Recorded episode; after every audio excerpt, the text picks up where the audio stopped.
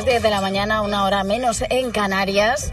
Eh, Alfredo Zamora, oye, ¿cómo estás? Muy buenos días, María. ¿Qué tal? Muy bien. Hoy me vienes muy folclórica. Ya te he dicho que ante la duda, la más se suda. ¿Qué tal la semana? ¿Bien? Muy bien, ¿y tú? Pues muy bien. ¿Has Muy rapidita puente? con tanta fiesta. No, no, el viernes trabajé. Bueno, yo también, no Bueno, tú, tú trabajaste incluso jueves, no me Incluso digas el más. jueves, sí. Ay, Hombre, alguien tiene que levantar este país de Eso la ruina. claro. ¿eh? Y veo que tú no. Oye, yo lo intento, eh, yo lo intento. Hombre, bueno, pero el viernes fue. Ya, sí, a mí no me cogió el teléfono ni, ni Piterolo, vamos. bueno, hoy traes invitado, tenemos invitado Javier Riestra, es bloguero de series en javierriestra.com y colaborador en los blogs Series de Bolsillo y Todo Series. ¿Cómo estás? Buenos días, Javier. Hola, buenos días, ¿qué tal? ¿Prefieres Javier o Javi? Javi mismo. ¿Javi? Bueno, Sí. Pues tus deseos son órdenes, Javi. Eh, Alfredo, vamos a ver qué me traes entre en el hociquillo. Ay, por cierto, me ¿Sabes que acabo... se casa don Alfredo Di Estefano? Bueno, bueno, increíble. Me acabo, me acabo de acordar de que Entre Pipas ya tiene casi preparada su tercera temporada. No me digas, nos Sí, sí, encanta sí. Entre Pipas. Sí, sí, nos gusta mucho. Pues ya está. Atenta al Facebook porque lo dirán. Mm. Bueno, que han pasado un montón de cosas esta semana. Splash se acabó. ¿Quién ha ganado? Pues ganó Gervasio de Fer. Es que estaba dictado para sentencia. ¿Por qué? Porque es el único... ¿Este que es gimnasta o algo así, no? Pues mira, como sé que esa pregunta caía, pues me lo he traído preparado. Es ah, ex gimnasta español, bicampeón olímpico en la especialidad de salto de potro. Y entonces, pues oye, tendría sus dotes y ha salido ganador. En segundo lugar quedó Juan José Ballesta y en tercer lugar Daniela Blume. Eh, se ha despedido Splash con un 16,1% de audiencia y ha quedado muy por debajo de Mira quién salta, que consiguió un 20%. Es cierto que Mira quién salta... Pero es que mira, quién eh, salta que duró un día. Claro, Mira quién salta fueron solamente cuatro capítulos. Eh, ¿Te importaría no cargarte el estudio? Mira quién salta duró cuatro capítulos y Splash duró ocho. Y la audiencia fue bajando paulatinamente. Si se hubieran quedado pues en el cuarto, pues bueno, pues las cosas podrían haber sido distintas. Que por cierto, Mira quién salta ha confirmado que va a tener segunda temporada y se espera que sea de cuatro cuatro programas también. Eh, Antes he dicho capítulos, la obsesión de las series. Sí, cuatro bueno. programas también, así que bueno, veremos a ver. Yo la verdad es que no he visto la primera como para ver la segunda. Yo no voy a ver ninguna. Bueno, pues nada. pues Así soy yo. ¿Eh? ¿Qué te parece? Más chula que un ocho. Más chula que un ocho. Y esta semana, otra vez, Masterchef ha conseguido récord de audiencia. No me digas, Sí, pero sí, ¿cómo sí, lo volvió a subir y consiguió un 18,6 muy lejos de ese 11% con el que se estrenó. ¿Cómo lo hace? Pues porque otra vez coincidió que fue detrás del fútbol, después de la vuelta de semifinales de Champions League. Entonces, bueno, ahí al rebufo del fútbol está consiguiendo muy buenos datos. Y esto no lo había visto, pero el don de, en do- el don de Alba cayó 2,1 puntos. Muy triste. Bueno, pero en realidad bueno. no nos sorprende. Ya, sí, ya, ya lo vaticinamos aquí. Ya lo bati... Bueno, es que aquí... a- Angermen. Madre mía. Y para los que ven la que se avecina, que no somos, creo, ninguno de nosotros, pues se va para la próxima temporada Vanessa Romero, que es la actriz que interpreta a Raquel Con Villanueva. lo gran actriz que es, oye. Que otros proyectos. Todo el mundo sabrá que Vanessa Romero ya estaba en Aquí no hay quien viva, que Vanessa Romero llegó a Aquí no hay quien viva solamente porque estaba liada con Alberto Caballero, sobrino de José Luis Moreno, Hombre, no digas guionista de la un romance. Un romance, un affair. Una affair. Y el caso es que la pobre, después de, pues desde, desde Aquí no hay quien viva hasta aquí, pues incluso ha aprendido algo. Y parece que actúa y todo. Sí, tiene un blog en una conocida Tiene revista. un blog, madre mía. Que se llama Diario de una rubia, creo. y se acaba ahí, no dice nada más. Sí, No, pero como comprenderás, no lo he leído. Bueno. En fin, pues Vanessa Romero abandona la, la, la serie y esta temporada, en la próxima, también va a haber otro abandono que todavía no Uy, se ¿quién sabe. será? Y tenemos un capítulo más de la escoria televisiva de Telecinco. La verdad es que... eh, Me vas a hablar de lo de después Gran Hermano después y la de- expulsión. del desnudo de Mercedes Milá, pues Telecinco ha expulsado una de sus concursantes por pedir la vuelta de ETA. Yo no sé si es más triste conseguir audiencia desnudando a Mercedes Milá o haciendo que sus concursantes, es cierto que la inteligencia pues falta en ese programa y frases como estas debía haber más, porque claro, qué mínimo que un poquito de inteligencia, pero no, en esa casa no la hay. Y han decidido expulsar a esta chica. En fin, sin comentarios. Pues sí, es muy triste, la verdad. Pero bueno, eh, ¿tú crees que estaba guionizado? Eh, Te pregunto. Pues yo creo que sí. Y que independientemente de que esté o no guionizado, que a la mínima, como, o sea, un comentario así, teniendo en cuenta la gente que entra en esa casa, que, de- que de- tienen de todo menos de inteligentes, pues es muy normal y debería haber muchos más comentarios así. Porque alguien que entra en Gran Hermano, en fin. Bueno. Entonces lo que hacen es sacar partido al máximo a cualquier cosa para subir la audiencia y con esto pues lo hicieron. Pues sí, muy triste, pero bueno, es que tampoco es de extrañar. O sea, que- vamos a ver, lo que, lo que es impresionante, inverosímil y sin embargo muy verosímil en este país es que haya 14 gran hermanos. Es que haya durado hasta una edición 14. Esa escoria, porque es una basura. Pero bueno, la gente lo sigue viendo y la audiencia lo respalda. Ya. Y luego me, y luego me regañas a mí porque veo Cuéntame. Oye, yo no te regaño porque veas, veas cuéntame. Solo te digo que yo no la veo y que ya hablaremos más adelante de ella. No, es que el, otro- el otro día escuché hablar de telenovelas. Y tú, a mí, nada. Perdona, pero va a llegar pronto. Va a llegar.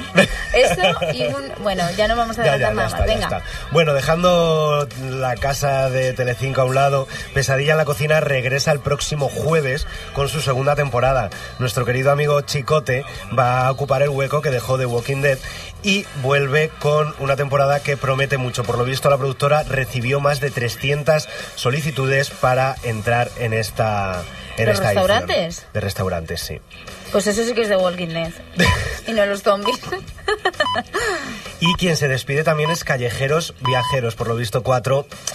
Pues no le está saliendo rentable este programa, la crisis, tal, va, va. No, es que, pues es que se ese- despide yo ese programa de la cada vez que lo veo, yo no sé si os pasa a vosotros, pero yo cada vez que lo veo termino con, con depresión. Porque digo, ¿qué hago yo aquí?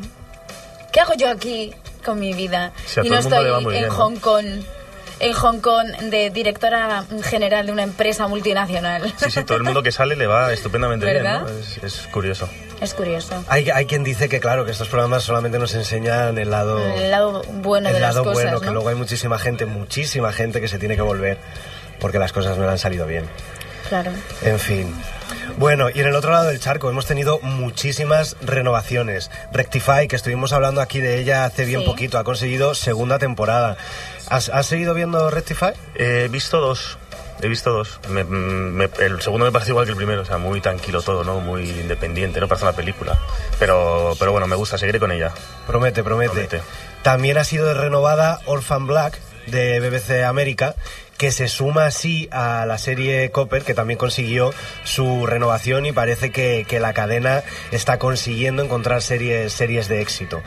Y VIP también ha sido renovada, en este caso por una tercera temporada de 10 capítulos. Y hasta aquí puedo leer. ¿Qué te parece? Pues me parece estupendo que nos vamos a ir a hablar de, si te parece bien, Utopía. Me parece muy bien.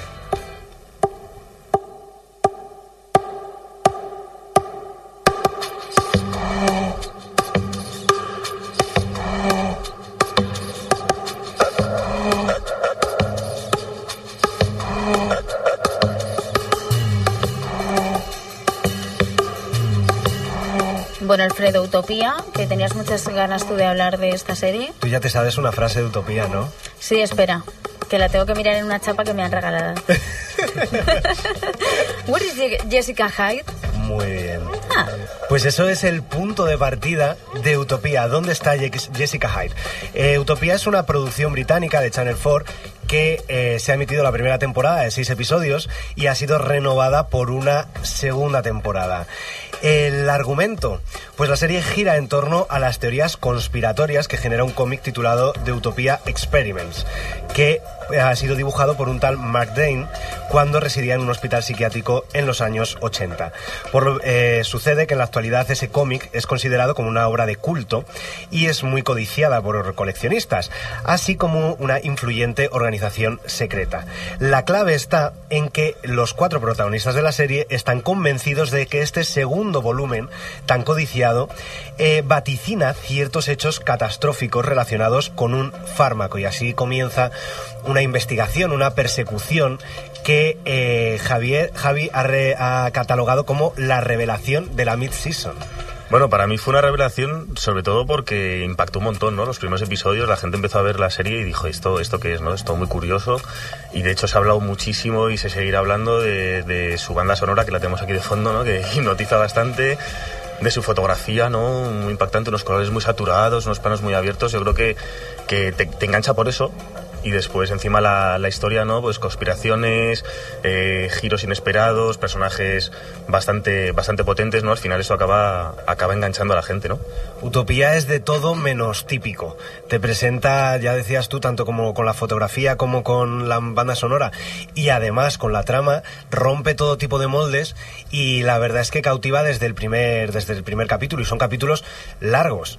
¿Cuánto, ¿Cuánto dura cada capítulo? Son, eh, son, son de 40, ¿no? O 50, no sé. llegan a ser de, de 50. Sí, ¿no? sí. Es que no... Bueno, son largos, ¿no? Al final, al cabo, estas temporadas británicas, ¿no? Que son cortas, ¿no? Seis episodios, al final se pueden permitir el lujo de, de innovar bastante, ¿no? Son temporadas cortas, al final eh, la gente te tienes que impactar de alguna manera, ¿no? Y yo creo que esta serie empieza muy fuerte, luego tiene ahí unos episodios a mitad de temporada donde la gente puede pensar que la cosa mm, es un poco el freno, ¿no? Pero al final en, los últimos episodios la cosa vuelve a acelerar y te deja con muchas ganas de una segunda temporada que no sé si me confirmas que si se han renovado o no para una segunda temporada y te deja con unas ganas ahí locas, ¿no? De ver qué va a pasar es una serie bastante, bastante, ¿cómo decir? Ha generado mucha expectación y muchas diferencias de opinión, ¿no? Hay gente que la, que la ama y hay gente que la odia. Quizá esos son la, los buenos productos, lo que sí. la gente o ama u odia.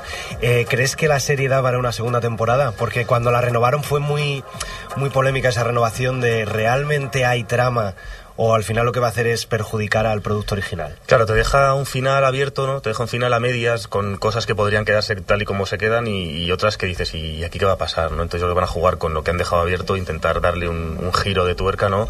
Y yo me imagino que como muchas de las series británicas tendrá dos temporadas con, no sé si llegarán a alargarlo a una tercera, ¿no? Pero productos cerrados, ¿no? Con una historia bastante, bastante cerrada, ¿no? Por decir, abrir un círculo y volver a cerrar. Y yo creo que una segunda temporada para mí se antojaba necesario. Es verdad que te dejan con las bases ya sentadas, ¿no? De, bueno, si se acaba aquí podríamos seguir sin, sin problema, pero deja la puerta abierta. A mí me parece buena idea. A mí hay una de las cosas que, que, me han gustado mucho de Utopía, que ya lo comenté en su momento con Les Revenants, es que cambia las reglas del juego en cada capítulo podríamos considerarlo como independientes, bueno, no son independientes historias, pero bueno, que el juego que están siguiendo los cuatro protagonistas cambia cada, cada semana, cada capítulo. Sí, de hecho, cada, cada personaje tiene una agenda independiente, ¿no? Todos tienen su motivación, aquí todos parten como un grupo que quieren lo mismo, pero luego se va viendo que cada uno tiene su propia motivación, ¿no? Pues tenemos eh, a Jessica Hyde, ¿no? Que tiene su propio objetivo, tenemos distintos personajes que van buscando su, su beneficio, no sabemos si personal o, o algunos tienen algún movimiento realmente bueno en general, ¿no? No, no egoísta, ¿no? Pero es verdad que cada uno tira hacia su lado y al final eso acaba haciendo que el grupo de protagonistas acabe rompiendo en un momento dado y, y, no sepas muy bien hacia dónde van a hacia dónde van a tirar. Pero es verdad que cada episodio se tiene que reinventar, hay giros inesperados que en toda historia de en todos thrillers, ¿no? viene bien y luego además se mezclan este elemento que no terminamos de saber si es ciencia ficción o no, porque puede ser tan real como irreal, ¿no? Cosas de, de armas biológicas, ¿no? Eh, fármacos, eh, cosas así, pues eh, al final es una serie que, que, mezcla un poco de todo, ¿no? Tiene muchísima crítica social, tanto, bueno, cuando los que la hayáis visto, multinacionales, farmacéuticas, alimentos, siempre hay un mensaje de fondo en una historia que a simple vista puede parecer que no tiene tanta moraleja, pero yo creo que sí que hace muchísima crítica al, al control y a la globalización que está, que está sufriendo el mundo. A mí me y... gustaría preguntaros, vosotros que, que, habéis visto la serie, habéis visto Utopía, ese manuscrito que se encuentran, que dicen que había pronosticado los desastres del siglo pasado, ¿se hace en flashback? Me refiero, ¿se recuerdan desastres del siglo pasado? Que yo recuerde, no. O sea, lo que te comentan es que este, este escritor o dibujante, ¿no? Que hizo el primer manuscrito, el primer, la primera novela gráfica de Utopía, al publicarla vaticinó, luego se cumplieron ciertas de las cosas que, que él había escrito. Y lo que están diciendo es que con esta segunda tienen que ver, tienen que conseguirlo recuperar para, para ver si va a vaticinar algo nuevo o no. No te cuentan un poco, no, yo creo que no dan casos muy exactos, pero no sé si hablan a lo mejor de, la, de alguna pandemia de las gripes aviares o de las vacas, sí. no sé si lo llegan a nombrar por ahí, pero va un poco por ahí los tiros. No llega a haber flashbacks, pero te dejan un poco entrever que gran parte de las pandemias que ha habido ¿no? en el último siglo estaban ya vaticinadas. Quizá vale. los, los flashbacks los tendremos en la segunda temporada, nunca se sabe. Nunca Veremos. se sabe, nunca se sabe. O sea que... Esta semana, cuando estaba preparándolo, veía, encontré un post que era las 13, las 13 preguntas que ha dejado Utopía abiertas. Y realmente ha dejado muchas cosas que, que podrían dar juego a esta segunda temporada y esperemos que, que, que lo dé. Vamos a ver. Veremos. La verdad es que es una serie que ha arriesgado desde el primer momento y que para la gente que busque un producto diferente y sobre todo visualmente y narrativamente que deben ver Utopía es muy cortita son solo la primera temporada son solo seis episodios me figuro que la segunda será de, de similar duración y es algo que, que, sorprende mucho desde, desde el primer minuto hasta, hasta el final. Es cierto que tiene algún bajoncillo que otro pero mantener ese ritmo es, es difícil no, y sobre todo yo creo que al, al, principio sobre todo no los dos primeros episodios te dejan unos personajes que quieres verles mucho más no y te quedas, con ganas no tenemos pues está Jessica Hyde famosa o, o, este Arby, ¿no? El que dice la famosa frase de Where is Jessica Hyde, que es que son personajes muy potentes que te dejan realmente intrigado, ¿no? ¿Y qué, qué, pasa aquí, no? ¿De dónde sale este tipo? ¿De dónde sale esta tipa, no? Vamos a ver un poco dónde nos llevan y cada personaje tiene su, su chicha, ¿no? Y, y, sus motivaciones, como he dicho antes, y, y, y, seguramente tengan su pasado y su historia, que a ver si nos cuentan en la segunda temporada un poco más qué ha hecho cada personaje. Estoy viendo el cartel en Google Sí. de Utopía y me recuerda un poco, mm, fíjate tú, A ver, a ver. me recuerda un poco a, la estética me recuerda un poco al cartel de Kill Bill. Es que ese amarillo, pollito, chillón, ¿Verdad? es muy Sí. característico. Bueno, Sí, sí, oye, sí, sí. Relacionando con otras artes. Muy bien, muy bien, María. Hombre, es que Alfredo, todo Ay, no van a ser series. Qué arte, qué arte. ¿Qué arte tengo, eh? Eh, Utopía, chimpún, catapún. Chimpún. Bueno, pues vamos a hablar ahora de un tema que a mí, pues me gusta.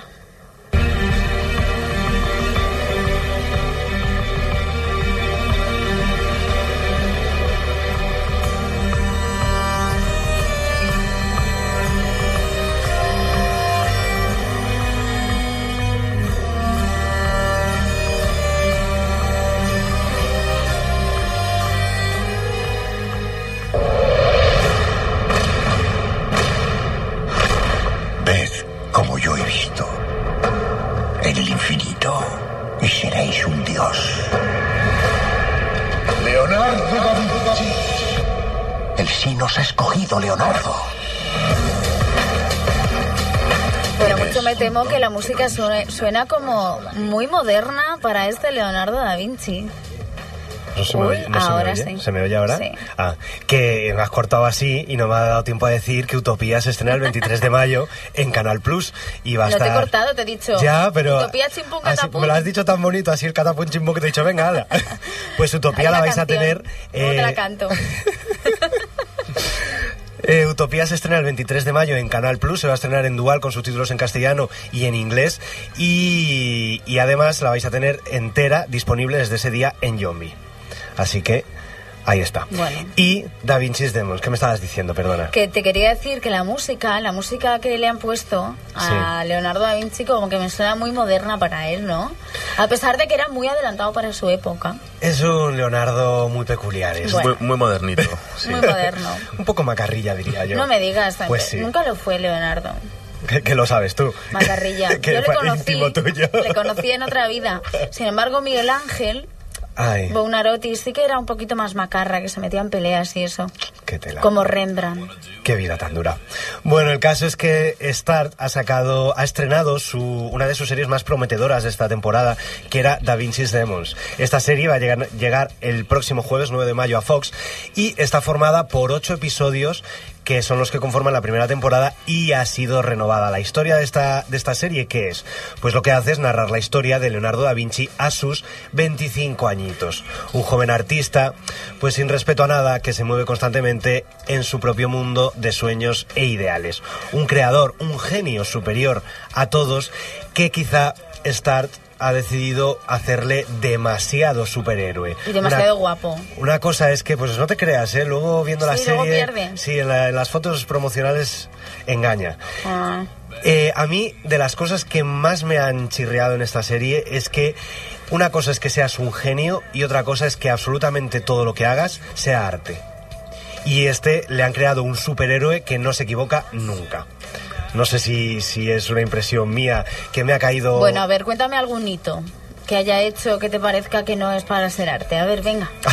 Es que son, son detallitos, María. Bueno, pues que absolutamente todo lo que hacen eh, en el comienzo de la serie es heroico y está muy bien hecho por muy irrespetuoso que sea con todo el mundo. No se puede pintar bien, saber de matemáticas, saber de ciencia y encima pelear bien con la espada. O sea, no puedes tener todo, ¿no? En esta vida. No, y este, no, y este Leonardo Leonardo, no. es como eso, es demasiado. sabe hacerlo todo. ¿Pero en qué momento alguien decide hacer una serie de Leonardo da Vinci y hacerle de esa manera? ¿Eh? Porque Pues- esto la, la serie pues fue mira. escrita por David Goyer, ¿no? Esto entra un poquito en el furor que estamos teniendo últimamente de recuperar figuras del pasado. Hemos recuperado a Norman Bates, hemos recuperado a Aníbal, hemos re- eh, recuperamos ahora a Leonardo y lo que nos ¿Para cuándo Xena, la princesa guerrera? Pues da tiempo. O, Ni- o Nikita.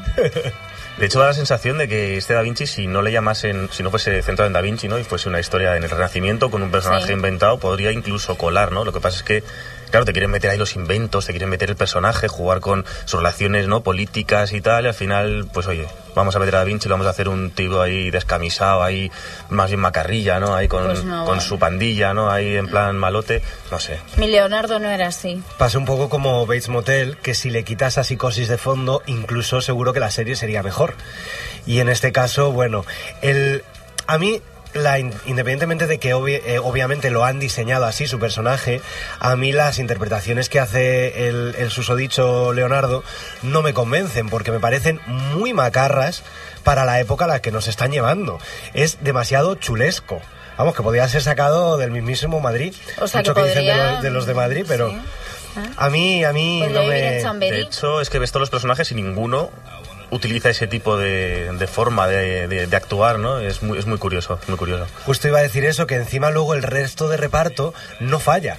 O sea, yo creo que lo único que falla es su protagonista, porque el resto de reparto está bastante bien, muy bien en sus papeles. Al resto de reparto lo que creo que le falla es el guion, que intentan hacer una historia muy pretenciosa, demasiado compleja y no lo logran. Y al final, al final es muy egocéntrica. Intentan meterte la parte ahí del duque de Milán, de la rivalidad con Florencia y todo, y al final eso es un poco un quiero no puedo, ¿no? O sea, quieren hacer un poco el tema de los Tudor o los Borgia y se quedan a medio camino porque tienen son stars, ¿no? O sea, tienen que meter ahí eh, un poco las escenas un poco de, de cama, eh, el tío descamisado, ¿no? Entonces al final es un poco, eh, lo, lo comentaba todavía con unos, con unos compañeros, al final es como un Spartacus venido a menos, ¿no? Descafeinado. No llega a ese extremo de violencia ni de escenas así, un poco más de sexo, ¿no? Un poco más explícitas, pero se queda un poco a medio camino. Pero hay amor. Hay amor, hay amor. Pero hay- hasta donde yo sé, Leonardo da Vinci, el original, era homosexual. Pues este, este, Este no. por lo que se ve en el primer capítulo, no. Está claro que si es un superhéroe que no falla en nada y es maravilloso, pues tampoco falla en el amor.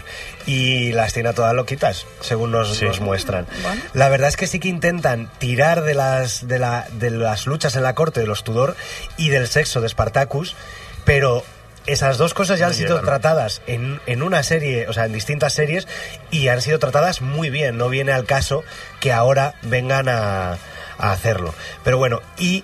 Dime, dime, perdón. No, que luego además a nivel técnico, ¿no? Tú ves la serie, ¿no? Y es curioso porque todos nos quejamos de los cromas en algunas series, ¿no? El exceso de efectos especiales de bajo coste y en este caso es que es exagerado, ¿no? Al final parece que estás en un videojuego, muchas escenas, que ves la Florencia antigua, ¿no? Y dices, no sé si estoy en, en mitad de una partida de Assassin's Creed o, o en Age of Empires, no sé, o sea, parece un videojuego y a la gente le llama un poco la atención, ¿no? Y luego, dato curioso, a mí me, me encantó ver a, lo- a los guardias civiles, ¿no? Ahí que, que estaban, hay, hay unos, unos tíos con, con tricornio ahí, es muy curioso, sí. No sabemos si es que el origen del tricornio está, está en la Florencia renacentista, pero, pero claro, estamos ahí todos viendo el episodio y, y, claro, se te, se te salta la, te, te entra la risa, ¿no? Yo esta semana vi la película de Isabel Pantoja, Yo soy esa.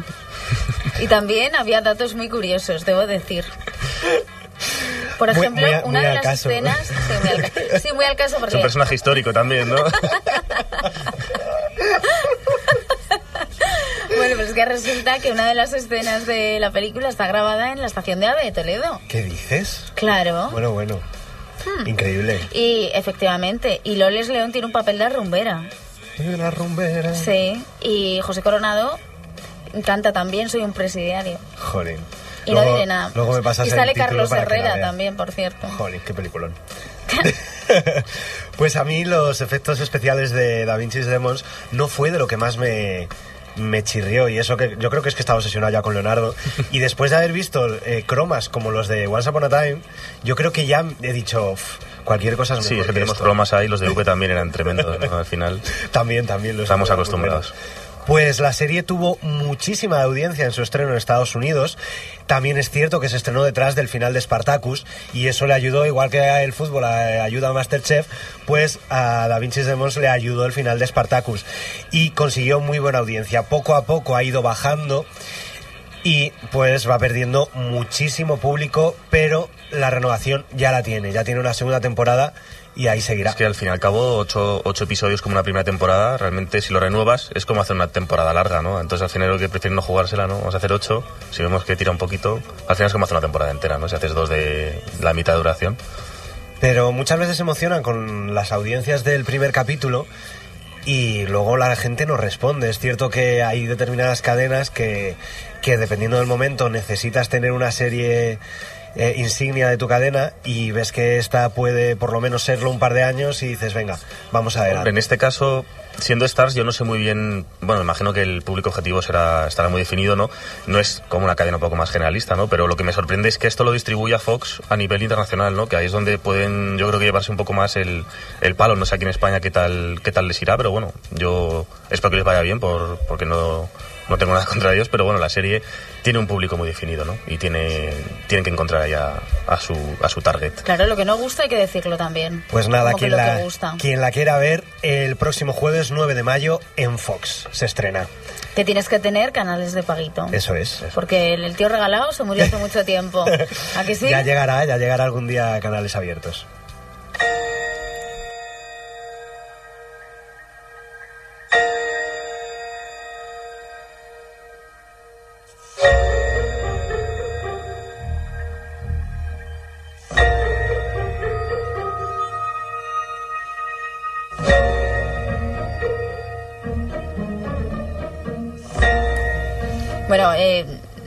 Llegaba una última hora y es que, según el Plan Nacional de Reformas, funerarias, recreativos y autoescuelas estarán exentas de licencia municipal.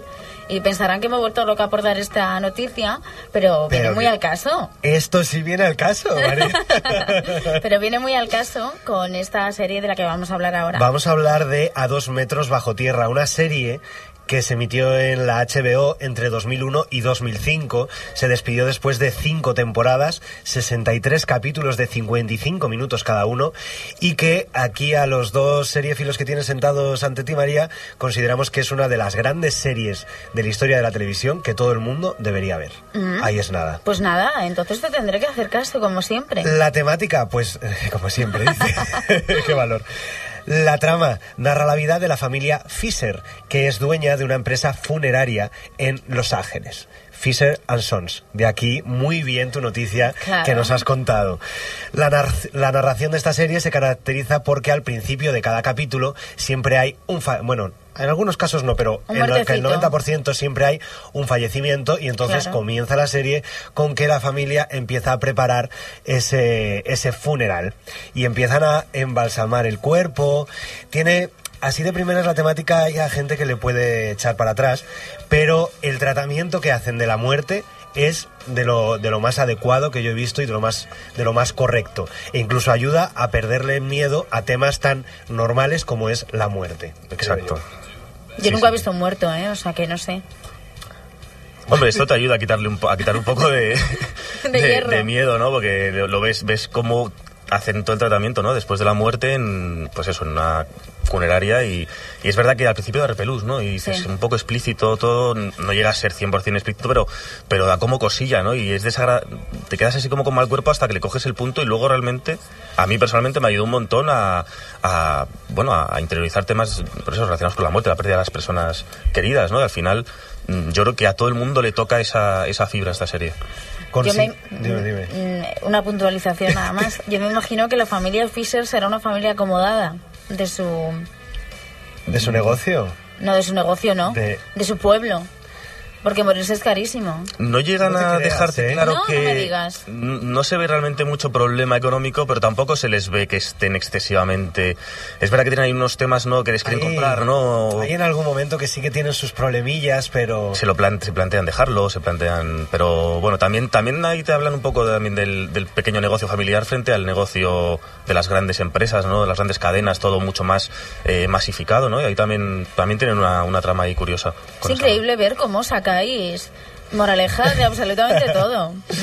Y es curioso como empiezas a ver la serie y lo primero que te choca es el tema de la muerte y de los cuerpos que estás viendo ahí sin vida, pero eh, enseguida consiguen que te olvides del tema de la muerte, que lo veas como sin más el escenario y te metas en las tramas de sus personajes, porque mientras preparan cada funeral es cuando sucede todo y es una serie muy psicológica con unos personajes muy extravagantes, diría yo. No sé si es la palabra más adecuada. De hecho, un punto clave con el tema de la muerte y los cuerpos no es que el personaje que muere al principio de cada episodio, que suele ser actor invitado en muchos, en muchos casos, ¿no? yo creo que hemos visto algunos actores que están ahora mismo en, en series importantes, eh, luego se aparecen ¿no? a los personajes, a los protagonistas de la serie, a los miembros de la familia Fisher, haciendo un poco de subconsciente, ¿no? tienen conversaciones que realmente la están teniendo en su cabeza, pero tú lo ves ahí presente al, al supuesto fallecido y entonces también te quita un poco de hierro, ¿no? Mm, terminas, no terminas de... sea, lo ves ahí también presente hablando y, y no te impacta tanto, ¿no? Llega un momento en el que acabas por querer tener esas conversaciones. ¿Qué, ¿Cuáles son las claves por las que aconsejarías ver esta serie? Hombre, yo creo que hace un tratamiento del tema de la muerte espectacular. Luego, a ver, podemos ir por partes, ¿no? Los personajes, los actores, creo que cada uno, a cada cual es mejor, ¿no? Tenemos actorazos como, como Peter Krause, como Michael C. Hall, eh, Lauren Ambrose, que es que son todos actores que son un 10, ¿no? Y luego los estamos viendo en más series y, y- y echas la vista atrás y dices, joder, es que hace ya, empezó esta serie hace 12 años, ¿no? Y el boom seriefilo es verdad que las series han estado toda la vida, pero ahora es cuando estamos todos mucho más encima. Y los personajes es una, el tratamiento de la muerte es otra. No sé, a mí es una serie que me, que me tocó la fibra y creo que al final eso es lo que, lo que me hace recomendarla.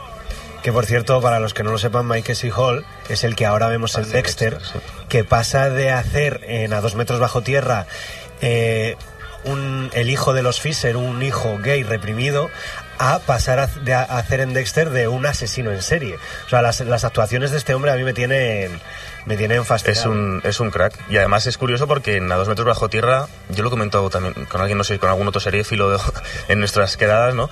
Que al final la pareja que hacen Keith y David es la más normal de toda la serie, ¿no? Dentro de la novedad, ¿no? De pues ver a esta pareja homosexual, ¿no? Que se casan, que tienen hijos y tal.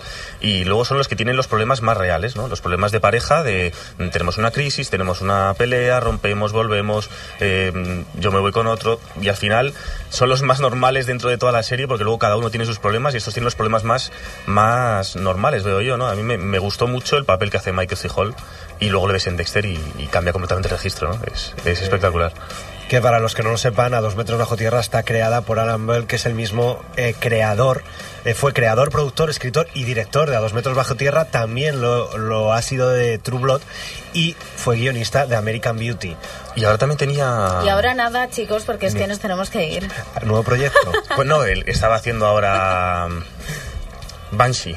Sí, cierto, cierto, cierto. ¿Qué es La eso? Es otra serie también, un pueblo también con personajes así curiosos. Es que me están ansiando desde control. ¿Vas a ver a dos metros bajo tierra? Sí. ¿Cuál vas a ver de las tres que hemos hablado hoy? Hoy, pues de Da Vinci, que soy una romántica de la vida. bueno, Javier, muchas gracias por Nada, haber muchas gracias a venido. vosotros. Hasta la próxima, cuando quieras. Eso es. Vuelve, bueno, cuando quiera Alfredo, en realidad. Cuando me digáis, yo a vuestra disposición. Alfredo, Bueno. Zamora, 100megas.es, gracias. La semana que viene te lo vas a pasar pipa. Lo sé, lo presiento. Bueno, señores, eh, nos vamos, series, ya saben que Alfredo siempre trae lo último. Les dejamos con más Romero, más de descanso, volvemos a la una con